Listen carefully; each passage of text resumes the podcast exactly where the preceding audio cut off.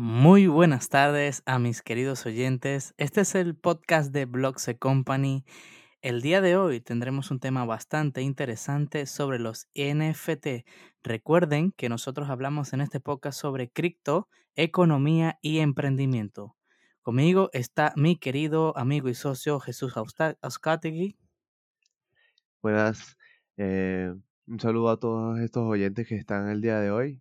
Eh, sí, como decía, es un tema súper importante lo que es el NFT actualmente, que es un tema eh, bastante polémico, por así decir, y un tema bastante tratado, ¿no? Eh, a lo que es el día de hoy. En todos lados aparece lo que es NFT, aparece criptomoneda, y bueno, mi compañero Harold Izaguirre, ¿cómo se encuentra? Bien, bien. Hoy emocionado porque hablaremos uno de los temas más controversiales hoy en día del mundo de las criptomonedas y es eh, decir, es lo más nuevo que está en estos momentos. Ok, eh, bueno, hablando de NFT, para hablar de NFT yo creo que antes que todo hay que tener en cuenta y saber lo que es un blockchain. Cuéntame, ¿qué, qué es un blockchain? Bueno, la blockchain es el sistema con el que se crean todas las criptomonedas de manera más sencilla para explicarla, es como un bloque de datos que se conectan entre ellos. Es como si estuvieses todos en una oficina y para poder mandar información a la persona que está enfrente de ti, todos los demás de la oficina tienen que tener, manejar la misma, el mismo mensaje que hay que enviarle a la persona. Entonces, la blockchain es una cadena de datos que está encriptado por bloques y al momento de eh, hacer una nueva transacción, es necesario que los demás bloques sepan esa misma información. Con ella se crea un nuevo bloque y ese bloque tiene, en efecto, la información de los demás. Entonces, la blockchain es un sistema que eh, acumula datos de transacciones para que, para que sea básicamente imposible hackearla de esa manera. lo bueno de la blockchain es que eh, es un sistema que funciona muy bien en base a, tener datos seguros, ¿ok? Y como bien lo saben, la blockchain es un sistema descentralizado que actualmente no controlan, pero por ejemplo, la blockchain de Bitcoin no se controla por ninguna institución. Sin embargo, actualmente existen muchos tipos de blockchain porque eso es un programa de programación y requiere a un equipo para que lo haga. Sin embargo, eh, en estos momentos hay muchísimas empresas que se dedican a crear nuevos proyectos en base a blockchain. Vale. Eh, bueno, eh, teniendo en cuenta que los NFT se, se, rigen, ¿no? De lo que es el blockchain. Y que operan también en, la red de Ethereum. El, cuando hablamos de NFT, ¿no? Y NFT, eh, si no me equivoco, lo que significa es token no fungible. Exacto, es un token. Hablando ya aquí de, para entender lo que es un token, un token es, por decirlo así, una pequeña parte de eh, una criptomoneda. Es decir, Ethereum es una criptomoneda basada en blockchain. Base a su blockchain se puede crear un, sistema que se llama contratos inteligentes, que son smart contracts, y los smart contracts funcionan de la siguiente manera. Yo genero dentro del sistema de blockchain un pedido y ahí se genera un token, ¿verdad? Con ese token, en base a su red, yo puedo eh, crear proyectos aparte, ¿ok? Pero siempre partiendo del sistema que crearon ellos. Su, esa tokenización viene de Ethereum y hay otros, hay otros proyectos que actualmente, eh, como por ejemplo Polygon, también usan ese sistema de hacer tokens dentro del sistema. Claro, pero yo creo que aquí en este tema es importante destacar el, hecho de que sea no fungible, que la palabra es... Mm, no se escucha muy a menudo. Y básicamente lo que se quiere eh, referir con no fungible es que no se puede replicar. No se puede replicar, exacto. Es decir, una persona, como actualmente pasa con los cuadros, que por ejemplo está el pintor original, y hay personas que hacen la misma obra ¿ok? Y la venden por su lado. Obviamente nunca va a tener el mismo precio que el original, Exacto. pero actualmente con los, con los cuadros hay mucha gente que puede que tiene talento y puede pintar, por ejemplo, un cuadro de Picasso en su casa y vendérselo al vecino. En los casos de los NFT eso no se puede hacer porque cuando tú tienes tu token generado por la blockchain, eso te genera un- una base de datos y unos códigos que dicen que es tuyo y solamente hay una copia porque tú la creaste en base a esa blockchain y así proteges, por decirlo así, eh, tu arte o tu música o lo que conviertas en NFT y eso tiene un valor en el mercado.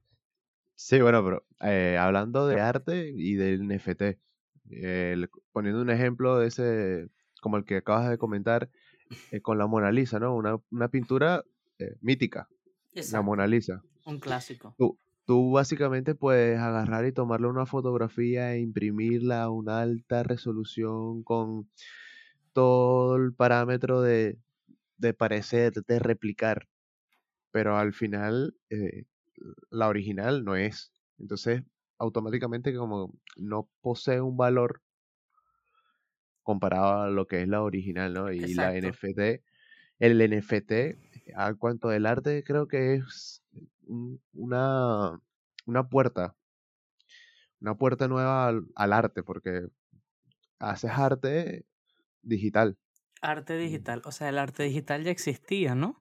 Lo que sucede es que con el NFT ahora tiene más valor porque tú dentro de la blockchain generas una cadena de datos que dicen, mira, este es de tal persona, está hecho en tal red y solamente hay una copia. Entonces, eh, como no, o sea, tú puedes darle un captura de pantalla, igual lo puedes imprimir, pero obviamente solamente no, nunca va a tener el valor. Lo que se está haciendo ahora es que dentro de las ventas de NFT, eh, hay muchas personas que dicen, bueno, voy a crear este NFT y solo se van a hacer 20 copias, pero de la misma, del mismo arte y las 20 son originales porque vienen de un mismo artista y vienen de la misma cadena de bloques donde se creó ese NFT. Hacen, hacen un drop, Un básicamente, drop. de... Exacto, hacen un drop. Hacen una oferta inicial de compra, la gente lo compra, lo lanzan y, por ejemplo, he visto mucha gente que dice, bueno, solamente hay cinco copias, pero la gente que más gana dinero con eso es porque tiene una, una galería de un tema en específico y la gente colecciona esa galería. sí, pero es, es curioso y, e importante destacar que en cuanto a lo que es el NFT, es más un tema de propiedad, porque si es una imagen JPG, en formato JPG, cualquiera puede agarrar y descargar o hacerle un screenshot y tenerlo en su PC, tenerlo en el ordenador, ¿sabes? Pero es diferente porque no eres el eh, propietario de, Propietario, exacto. o sea, eh, se, se puede mirar como que es un tema más de, de propiedad, de decir, no, ok, tú lo tienes, pero me perteneces a mí, ¿sabes? Exacto, o sea, es como que, mira, eh, eh, yo creé este mono bailando y este mono bailando es mío. Así tú hagas un captura de pantalla, si lo descargues, no es tuyo, sigue siendo mío, por ende, no tiene ese valor. El valor real de mi arte es esta. ¿Qué pasaba muchas veces cuando la, eh, por ejemplo, tú creabas en Pinterest, te voy a dar un ejemplo, y tú montabas en Pinterest tu arte? ¿Qué pasaba? Mucha gente lo replicaba, montaba capturas, lo subía a sus Instagram, a su Facebook, y llegaba un momento donde el artista no se sabía quién era, el artista original. Eso pasó con mucho, con, ¿sabes el video viral del pato que iba caminando? Que es una animación. Bueno, el creador original del pato era un, es un artista digital, ¿verdad? Que lo creó como por joda, o sea, no se lo tomó en serio. En ningún momento sabía que se iba a hacer viral y se volvió viral. Mucha gente en YouTube comenzó a montar el video del pato bailando, ¿cierto?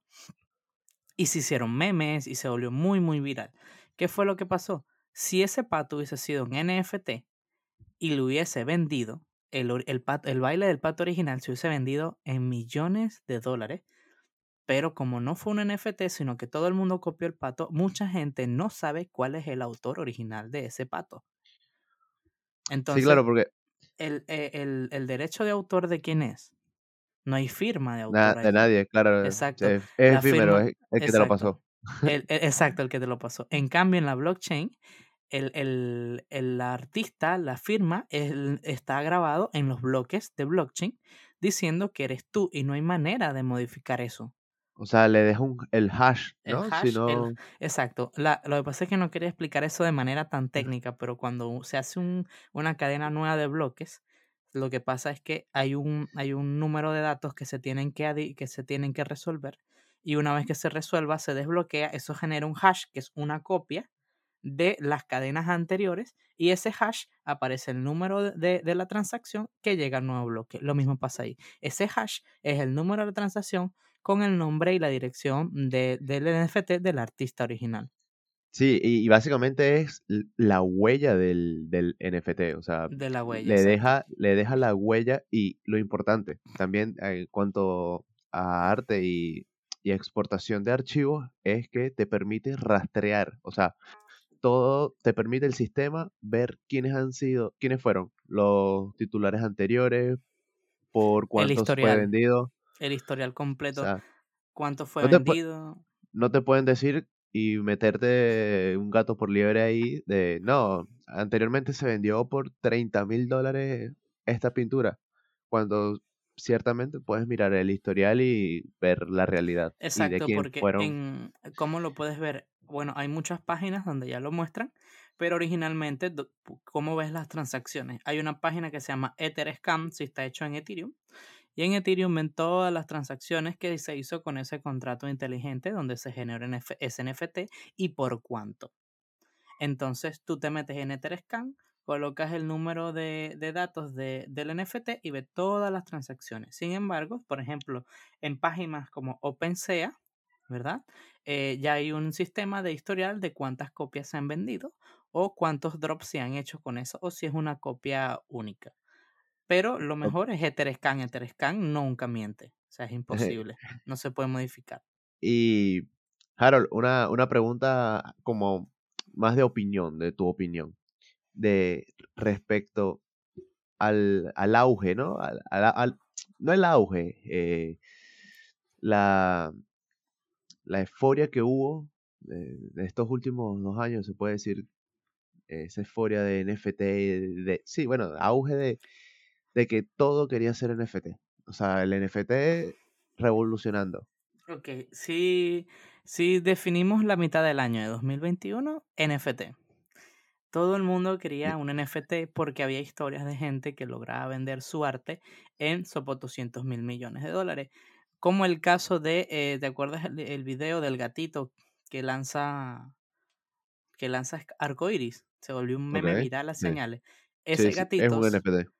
Se volvió un NFT y se vendió muy caro porque todo el mundo, que es lo que hizo, lo que no hizo con el pato, lo hicieron con el gatito. Entonces, todo el mundo sabía, pero todo el mundo quería el gato original. ¿Sabes? Como que el soy el dueño de este meme. Lo- bueno, sí, exacto, lo que hablaba anteriormente, que es un tema de, pro- de propiedad y poder decir, mira, es mío. Exacto, es mío, no se así tengas mil copias, no hay, uno se pierde, no se puede perder cuál es el dueño de esa obra. Como pasaría si lo montas en, en Instagram, en Pinterest y en Facebook, que se puede viralizar y luego no tienes control. No hay un seguimiento, la blockchain te muestra ese seguimiento. Pero para abundar en el tema que me preguntaste, ¿no? Eh, yo opino que eh, los NFT tienen un auge, sigue habiendo un auge porque hay muy buenos artistas que incluso han creado videojuegos que están metidos ya en el, en el, en el tema NFT y aparte de eso ya viene la ramificación, no solamente de arte, música, sino que se están creando juegos en base a NFTs, es decir, los juegos RPG ahora tienen, por ejemplo, yo tú juegas 20 horas un, por ejemplo, decir LOL, Apex o cualquier juego, imagínate que esas skins que tú consigues dentro del juego solamente haya pocas o haya una y tú puedas venderla dentro del mercado y eso genera una gran cantidad. Eso lo están aplicando ahora dentro de los juegos para decirlo así, que las personas vivan de los videojuegos. Esa es la nueva rama del NFT y entonces el año pasado fueron muy famosos los juegos NFT como Axie Infinity, como el juego de las plantas y entre otros, como por ejemplo Mew y, hay, y se sigue innovando dentro del mundo NFT, pero ya no tanto del lado del arte, sino más relacionado a los juegos. Entonces habría que ver cuál de esas dos ramas realmente va a seguir creciendo, porque por ejemplo, el arte NFT en estos momentos está un poco congelado. No hemos visto nada nuevo que tú digas, oye, mira, sí, se aparte, lo último que se vio fue lo de los monos, que se, hasta Post Malone compró uno, ¿no? Esa es la cosa, que se están volviendo muy virales, pero... Sí. Ajá. Y que, ah, tomándote la, la idea, ¿no? De la de los monos, que es, es, un, es un mercado, bueno, como, como la mayoría, especulativo. Y tú ves compras exabruptas de, de creaciones random. O sea, simplemente por, por tenerlo. Eh, hay un caso de una pintura, bueno, una pintura de arte que se llama White or White or, White. Si no me equivoco es el nombre, que es, eh, es una lámina de Canva. Ojo, es una lámina, de, Canva, en blanco, con las medidas 79.4 eh, por 79.4. Una lámina en blanco que se vendió por 15 millones de dólares, 12 millones de dólares. Eso es una locura. Ve, eh, es, una, o sea, es una locura el imaginarte que, que, que, se, y lo compran, o sea, que se ponga ese precio algo como una lámina en blanco. Exacto, que cualquiera puede, es que lo dice, oye, pero, si yo, pero es el valor que le da al final el mercado si lo inflan o no. Por ejemplo, yo he visto actualmente hay eh, museos de NFT. En Barcelona hay uno. hay un museo, aquí en Barcelona hay un museo NFT que yo personalmente tengo, lo tengo como anotado para ir, pero no he ido. Eh, pero el arte es diferente, no van a montar una lámina en blanco de Canva, ¿no? Montan eh, por decirlo así, cosas que ellos consideran realmente importantes dentro del mundo NFT, animaciones 3D y, todo aquello. Sí, y algo, algo que, que beneficia ¿no? al arte es que si, por ejemplo, tú querías mostrar tu pintura original, eh, pues tenías que mostrar tu pintura en un, en un hipódromo gigante, en un museo, exacto. Pero era una sola, o sea, en un solo, en un solo museo, mientras que con el NFT, por ser un, un archivo JPG o un archivo tridimensional, no sé qué, eh, te permite poder estar mostrándolo en múltiples museos al mismo tiempo. Exacto, exacto. Siendo solo uno el original. El original. O sea, es como eh, lo de lo... E, es como una, una paradoja, dirás, oye, pero si hay muchos, pero es uno solo. No hay copias, todos son originales. Pero realmente, eh, por ejemplo, ¿Qué es lo que pasa? La gente cuando quiere venderlos los monta en lo que son marketplace. Y los más famosos en estos momentos son OpenSea, hay uno que se llama Rabel, hay uno que es Nigger White, que ese es como exclusivo, ¿no? Eso ya no es. Eh, los dos primeros que nombré son descentralizados, es decir, que no es como Bitcoin, nadie se es dueño de ello y esto es para todo el mundo. Pero el de Nigger White, por ejemplo, eh, ya es centralizado y hay una empresa atrás y eh, no metes cualquier proyecto. Por ejemplo, ahí no puedes meter una lámina en blanco. Tienes que meter un proyecto estructurado, tienen que saber de ti y ellos promocionan, es decir, te dicen, ok, me gusta tu estilo, me gusta tu arte, vamos a colocar tu drop para que se pueda vender. Ellos obviamente son asesores ya adentro, o sea, ya sí. Pero que, te, exacto, que, te den el visto bueno, ¿no? Del arte, de lo del que arte, exacto. E, en cierta parte yo creo que para mí ese sería el camino que tiene que tomar el NFT dirán, oye Harold, pero ya va, y si yo soy un artista nuevo y quiero entrar y no me puedes discriminar porque el talento es subjetivo, ok, sí, lo entiendo. Pero si estamos hablando de una pieza que se va a vender en 3 millones de dólares, no puedes vender, por decirte, sin discriminar a nadie, no puedes vender un mono con unos lentes. Tienes que vender algo significativo, digo yo. Bueno, es que ahí ya caeríamos en un debate... Subjetivo, ¿no? un debate subjetivo.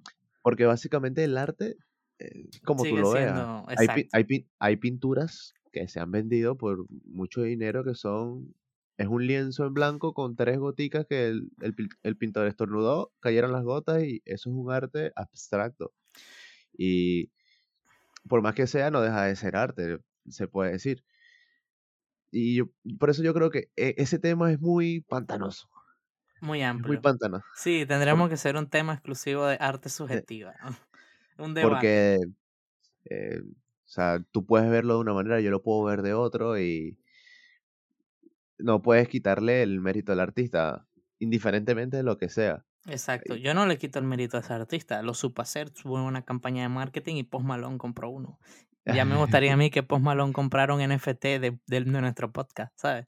Por, Pero, sí, y, y no solo eso, o sea, aparte del arte, hablando, saliendo un poco de lo que es pinturas y artes NFT, o sea, la artista musical también se han aprovechado de eso y anteriormente, si no me equivoco, en el primer episodio creo que hice, hice un comentario acerca de eso, de que Akon, el cantante, había, había hablado sobre un NFT. so- Sí, es que es ahora ya hay, hay plataformas. Es que mira, por ejemplo, eh, sin hablar mal de las plataformas donde suben, suben contenido, ¿ok? Eh, ellos tienen ya su modelo de negocio bien establecido de hace más de 10 años, pero, por ejemplo, los NFT dan nueva opción a la gente que quiere vender su, su cualquier tipo de arte o audio. Por ejemplo, hay muchos artistas que en el mundo de la música lo que sucede es que la disquera se lleva un porcentaje de la de regalía, la regalía. Tu manager se lleva un porcentaje de las regalías. El que organiza el concierto se lleva, al final el artista pierde dinero por todos lados y le queda un porcentaje de su arte. En cierta parte lo creó. Hubo mucha gente que lo motivó, que estuvo pendiente, que organizó para que su arte se vendiera y ellos llevan un porcentaje. Pero a veces eh, el artista siente que, que- que quiere más. Entonces hay mucha gente que está optando por plataformas de NFT para vender su música y sus discos nuevos. Si esto sigue aumentando, eso será el futuro. Para mí sería el futuro de la música sí, en cierta parte. ¿Sabes? Que vendan un drop. Ok, vamos a claro. vender un drop de esta canción y eh, No, luego la liberaremos, por darte un ejemplo. Pero y era eso, disculpa que te interrumpa, pero sí, era eso lo que iba a decir, que Akon, eh, básicamente lo que se estaba era quejando de que decía de que eh, al final no veía el producto completo, o sea, lo que generaba en bruto, por así decir, de, de su arte, que en este caso es la música. ¿Y qué pasa con el NFT? Que tiene una particularidad, es que eh, sigue generando ingresos al creador. O sea, a medida que el NFT puede cambiar de dueño, pero sigue generando por regalía eh, ingreso al, creador, exacto. si no me equivoco, es el Porque dentro de... 10%. Es el 10%, porque la blockchain se programa para eso. O sea, tú la programas para eso, para que, por ejemplo, a pesar de que se venda a 10 personas, 30 personas, el, el, el, primer, la, el dueño original, la persona que lo creó, sigue teniendo regalías. Que eso no pasa muchas veces. Por ejemplo, yo creo un cuadro y se lo vendo a Juan, y Juan lo, yo se lo vendo ahí en 100 dólares porque es mi amigo, y él lo vende a 1000. Y alguien lo compra en 1000 y lo revende en 100 mil. Entonces, yo lo, ¿qué me llevé yo? Que fui el autor original, que me plasmé ahí, ¿no? No me, solamente me llevé lo que me pagaron. Y eso es un poco injusto. Entonces, la blockchain ofrece ese producto, es decir, yo te lo vendo a ti, tú eres el dueño ahora, pero yo soy el creador de esa arte y por ende, cada vez que se venda, yo voy a sentirme Te remunerado. cobra tu Me comisión. cobro mi comisión por artista. Me parece genial, eso me parece perfecto. Eh, pero bueno, en cuanto a inversión eh, de, de eso, yo creo que hay que estar muy pendiente porque, por ejemplo, yo por lo general no he invertido en, en, en NFTs ni me he metido en lleno. Primero porque yo de artista solo que escribo guiones y historia, ¿no? Pero no escribo arte, no escribo música, no... Y los juegos NFT hay que dedicarle demasiado tiempo para generar algo de dinero, al menos que eh, este es de primero dentro del juego. Y por lo personal yo no estoy allí metido, ¿no? Sí le estoy mirando el ojo porque hay varias estrategias que se pueden hacer. Una de ellas se las voy a regalar aquí, que es no jueguen los juegos NFT, compren su token al principio y cuando van a ver que el juego si se vuelve popular, La el token subirá. va a subir bastante. Entonces, eso es solamente, eso es una apuesta muy arriesgada porque este, no se sabe a cierta ciencia hasta qué punto puede llegar, al menos que sean juegos como Big Time, que van a salir dentro de poco, que esos juegos la van a reventar, que yo creo que lo El ojo puesto. el ojo eh, puesto, apenas salga Big Time, yo mire, acuérdate. Acuérdate. Ahí, ahí con Acuérdate que te lo dije. No, no, quiero, no quiero decir te lo dije cuando te, te, lo, apúntenlo, big time, compren big time. Pero por ejemplo, hay otras empresas que se están encargando porque ¿cuál es el problema? Ya que estamos hablando de no, el NFT es lo máximo. Ahora viene lo importante, Jesús. ¿Cuál es el problema del NFT, no? Sí, exacto, pero no todo puede ser tan color de rosa. Exacto. El problema con los NFTs, aparte de que son un riesgo de inversión porque son muy nuevos, eh, es que hay muchos NFTs. Actualmente se volvió tan viral que pasa con cuando el mercado está saturado de cosas. Hay muchísimos NFT. Entonces, ahora para venderlo, necesitas crear tu propia campaña de marketing, vender gente, buscar y buscar hasta que alguien te quiera comprar tus NFT. Ya no es tan sencillo como al principio. Lo segundo, segundo punto que creo aquí, que eh, por ejemplo los juegos NFTs tienen un problema, que es que al principio son bastante rentables, pero cuando hay mucha gente lo está jugando, Luego la empresa colapsa. colapsa y tiene que poner menos ganancias por más horas de juego o, y, el juego empieza a morir de manera rápida. Como por ejemplo Axie Infinity. Yo le digo como barreras de entrada. Axie Infinity al principio cualquiera podía entrar dentro del juego. Pero luego, ¿qué fue lo que pasó? Luego tenías que entrar con 1500 euros no todo, o sea, un sueldo básicamente, o más de un sueldo. Entonces no todo el mundo ya ahora se puede permitir entrar allí y aparte de que tienes que jugar muy bien para ser rentable dentro del juego. Entonces es muy difícil. Lo segundo, la, el tercer problema que creo que tienen los NFTs es que eh, la red de Ethereum tiene un problema muy grave, ¿ok? Las comisiones. las comisiones. El gas limit se llama dentro de Ethereum y es carísimo. Y entre más se compra y más se vende, más caro es. Había un proyecto que es Ethereum 2.0, que es como un mito dentro de nosotros, los criptonautas. Que es como que sí, algún día es como el cuento del lobo y caperucita. Eso es Ethereum 2.0. Algún día va a venir para solucionar el problema. Es como una especie de Dios mágico. Ahí viene y nos va a salvar a todos de las comisiones de Ethereum. Sí, de hecho, eh, hay una plataforma, si las personas que nos escuchan están interesados en sacar un NFT, eh, realmente es sencillo porque es montar eh, tu arte en, el sistema y automáticamente te va a generar un código, te va a generar tu hash, eh, vas a tener tu, tu contrato inteligente, pero al momento de colocarle el precio, es increíble como, un ejemplo, eh, coloco una imagen, ¿no? Quiero poner como, como NFT.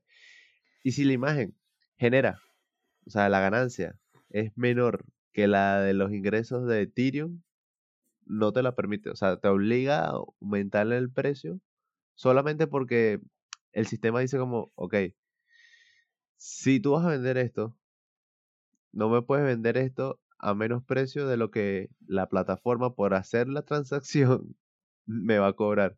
Exacto. Y te rebota. Sí, ese, es un problema horrible porque, por ejemplo, si yo quiero empezar y quiero vender un NFT en 5 dólares, no puedo. Porque el, costo de transacción puede que sea 10. Entonces. Hasta más, incluso más. o sea, eh, eh, o sea hay, hay proyectos ahora que están solucionando eso, como por ejemplo Polygon, es una buena opción porque Polygon se está metiendo dentro del metaverso. Muchos metaversos se están construyendo en base a su blockchain y Polygon también se está metiendo dentro del mundo de los NFT. Entonces se podría decir que Polygon tiene, es más rápido, es una mejor solución y poco a poco se va a popularizar. ¿Qué es lo que pasa? Ethereum nunca se imaginó que iba a ser tan enorme como lo que está haciendo en estos momentos. Entonces su problema va a seguir hasta que la supuesta Ethereum 2.0, hay varios proyectos que están intentando ayudar a eso. Hasta que el Dios 2.0 baje. Mm, baje. Baje del cielo y nos ayude. Pero hay muchos proyectos que están haciendo eso. Polygon también tiene su token y hay, habría que mirarlo. Eso está como, como el cartel de Cristo viene. Ajá. Cristo viene Ethereum pronto. 2.0. Ethereum 2.0, pronto. Es como cuando, anuncian una película y te dicen, mira, la película saldrá pronto y han pasado tres años y tú sigues esperando la película. Así. ¿Qué es esto? Los Increíbles. Los Increíbles cuatro. No, y hablando, hablando ya de NFT y de metaversos y juegos, que un buen tema, ¿no? El metaverso, amplio también. Un tema, Sí, bastante amplio. Podríamos hacer un podcast solo de metaverso también. me parece excelente. Pero hablando un poquito sobre los NFT eh, en videojuegos, que básicamente es un tema nuevo, o sea, es un tema que los juegos están experimentando, porque se está experimentando. Eh, yo quiero, quiero poner un ejemplo, ¿no? De, imagínate si Counter-Strike o LOL, ¿no? League of Legends, son juegos que ya tienen más o menos tiempo, se volvieran NFT. Bueno, actualmente no son NFTs, ¿por qué? Porque si tú infringes la- las re- las restricciones, ¿no? que tiene el juego y te banean, así tú hayas invertido dinero en ese juego, pierdes la cuenta. Exacto. Y pierdes los skins, pierdes to- o sea, Todo el dinero, pierdes el ingreso que le hiciste a ese juego, lo perdiste. Exacto. ¿sí? Entonces, eh, ¿qué es lo que, lo que estaba proponiendo el NFT? De, ok, sí, te cerraron la cuenta, pero tú eres poseedor de las skins que tienen una eh, tienen un código y siguen siendo tuyas a pesar de que no participes con la cuenta activa. Y entonces, ahí es a lo que voy. Imagínate eh, la gente que, que compra los skins de Counter-Strike. Imagínate la cantidad de dinero que pueden llegar a tener por skins raras eh, de armas, de eventos especiales, ¿sabes? Y que de repente puedas abrir ese mundo de todo es un mercado. o sea, sería una locura, porque creo que es lo que pasa. Saturaría a la gente al mercado porque solamente jugaría por obtenerlo. Entonces, ese tipo de juegos, o sea, serían la bomba, en plan, la gente que invierte mucho tiempo allí, pero esos juegos se crearon para divertirse. Entonces, el colapso de esa gente dañaría el juego en cierta parte, pero abriría un mundo de posibilidades en el sentido de que, yo gasté dinero aquí, igual tengo mis skins, tengo mi oro, tengo todo, dámelo, que lo vendo y ya. Pero, ¿qué es lo que pasa? Muchos juegos ahora se quieren convertir en NFT. Y hay mucho, ese modelo de negocio se tiene que crear desde el inicio. No es que, ok, yo, te- por ejemplo, en CSGO tiene sus propios NFT, sin ser NFT. Hay muchas skins y muchas Los armas que ya se venden. Los cuchillos se venden carísimo. Y, y ya, o sea, es por decirlo así, antes de que el, el meme de el que cree en Dios a, cual- a, que, a, cual- a A cualquier santo de reza, no bueno, eso es. CSGO. CSGO tenía los, ya tenían su propio mercado de NFT antes que ese concepto existiera. Bueno, eh, o sea, si vamos a un poquito más atrás, el WoW, World of Warcraft, World of Warcraft. A pesar de que tú tenías que pagar, bueno, ti- tienes que pagar, ¿no? La membresía Todavía hay gente que juega eso. Uf, muchísima. Imagínate, o sea, tú tienes que pagar el- al mes por jugar, pero ya antes de los NFT ya existía gente que básicamente jugaba para vender los ítems dentro del juego. Armaduras míticas, armaduras legendarias, las espadas, que pociones, que hechizos. Ajá. Que Y arma de dragón, bro. Eso, o sea, y, básicamente son NF, o sea, no son NFT, pero ya existía ese comercio. Ese comercio, exacto. Solo que ya puedes ganar dinero con ello. Los juegos NFT creo que son el futuro NFT. Ahora, empresas como Cardano, Polygon, eh, Solana están invirtiendo dentro del mundo de los NFT en el sentido para, que- para que en base a su blockchain se creen juegos NFT. Incluso Solana en estos momentos está invirtiendo en un shooter NFT, igual que Cardano. Esos son criptos que se van a revalorizar con el tiempo muy bien y van a ser muy estables, ¿ok? Se los estoy diciendo. Eh, ojo, esto, ojo, ojo, esto no es ninguna especulación. especulación ni oferta de compra ni inversión. Cada quien tiene que hacer sus propios resultados para poder invertir.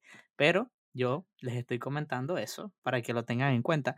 Solana y Cardano están invirtiendo y, le están entrando proyectos en base a su, a su blockchain porque es más rápida y más estable que Ethereum. ¿Ok? O sea, es más avanzada su, su, su, su blockchain. Y lo que están haciendo es creando juegos NFTs en base a eso. Cuando esos juegos AAA lleguen al mercado NFTs, Yo creo que por allí va a ir la cosa, igual que la música. El arte NFT es como que tuvo su, su, su auge, pero se está evaluando cómo va a ir la evolución, porque siempre pasa en los mercados. Están los early adopters, que es la gente que compra al principio, que luego explota, son los que mejor se benefician, y la gente que llega de último en la ola. Esa gente es la que pierde dinero allí. La que pierde, exacto. Exacto. Entonces, después hay un miedo en el mercado y se estanca. Pasa mucho, en, muchos en la mayoría de los proyectos especulativos pasa eso. Entonces, ¿qué sucede? Ahora, los juegos NFT también pasó lo mismo. La gente entró en gente que ni sabía que era blockchain, que era cripto. No, yo voy a jugar esto porque me van a pagar. Escuché muchísimos ejemplos. Es que eh, ese, ese, yo creo que es como el otro punto del lado, el otro lado de la moneda, ¿no? Porque te pintan y juegan básicamente contigo con tu pensamiento de que te dicen, ¿cuánto tiempo juega al Minecraft? Apex. Yo, yo le dedicara a los juegos a las horas que le dedico al Apex si fuese Elon Musk. Ok. Entonces, claro, ¿ves? Eso, exactamente. Exactamente esa es el, el, la psicología que te dicen de, ok, tú juegas cuatro horas todos los días Minecraft. ¿Y qué te parece si mientras juegas ganas dinero? Porque tú en Minecraft mm, te puedes divertir y estás con tus colegas, no sé qué. Pero si te dicen, jugando esas cuatro horas a mi juego, ¿qué te parece si le sacas eh, alguna inversión? Yo. Eh, hay que pensarlo. Un juego similar al que ya juegas, pero te pagamos y también es divertido.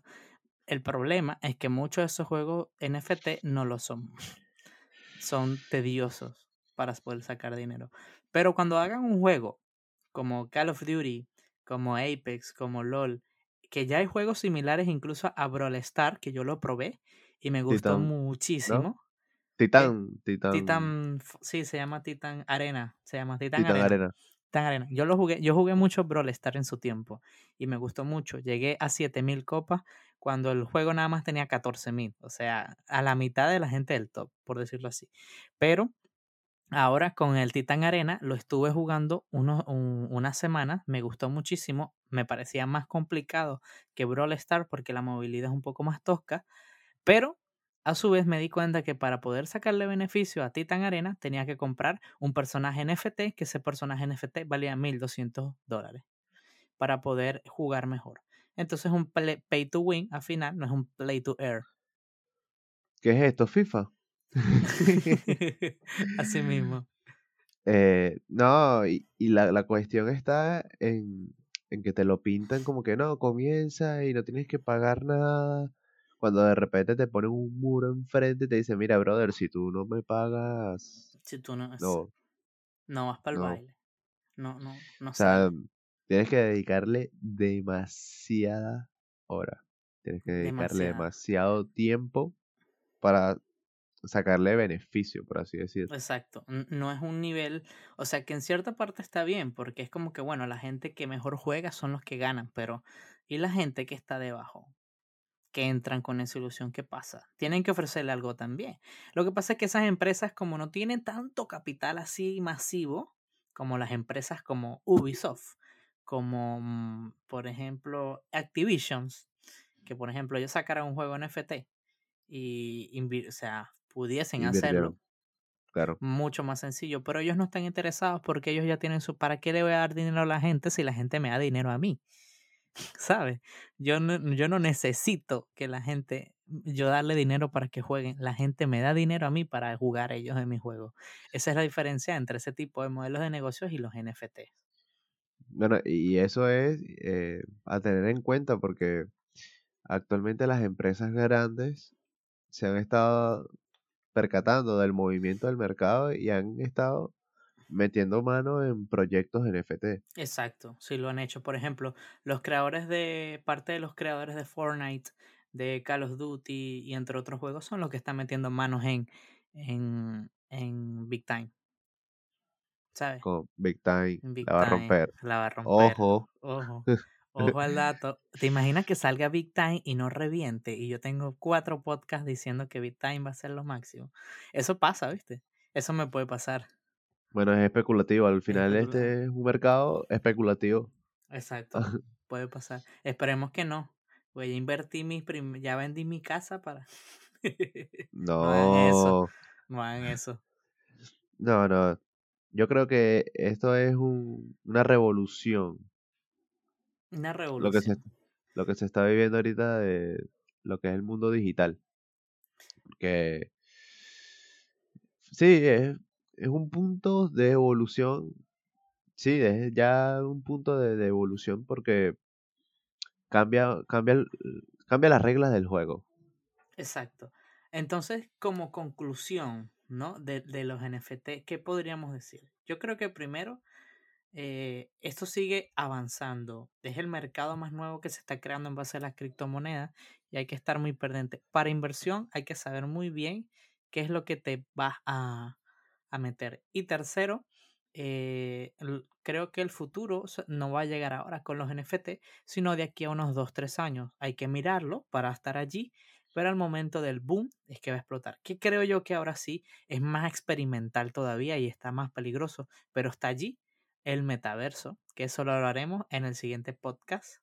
Así que no se olviden de seguirnos en nuestras redes sociales, como Blogse Company en Instagram, en Facebook, TikTok pronto. También estaremos en YouTube y acá en Spotify y en las redes Google Podcast, Apple Podcast, Anchor y etcétera.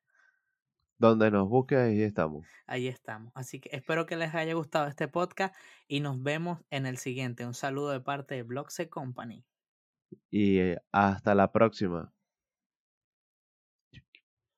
¿Qué te parece?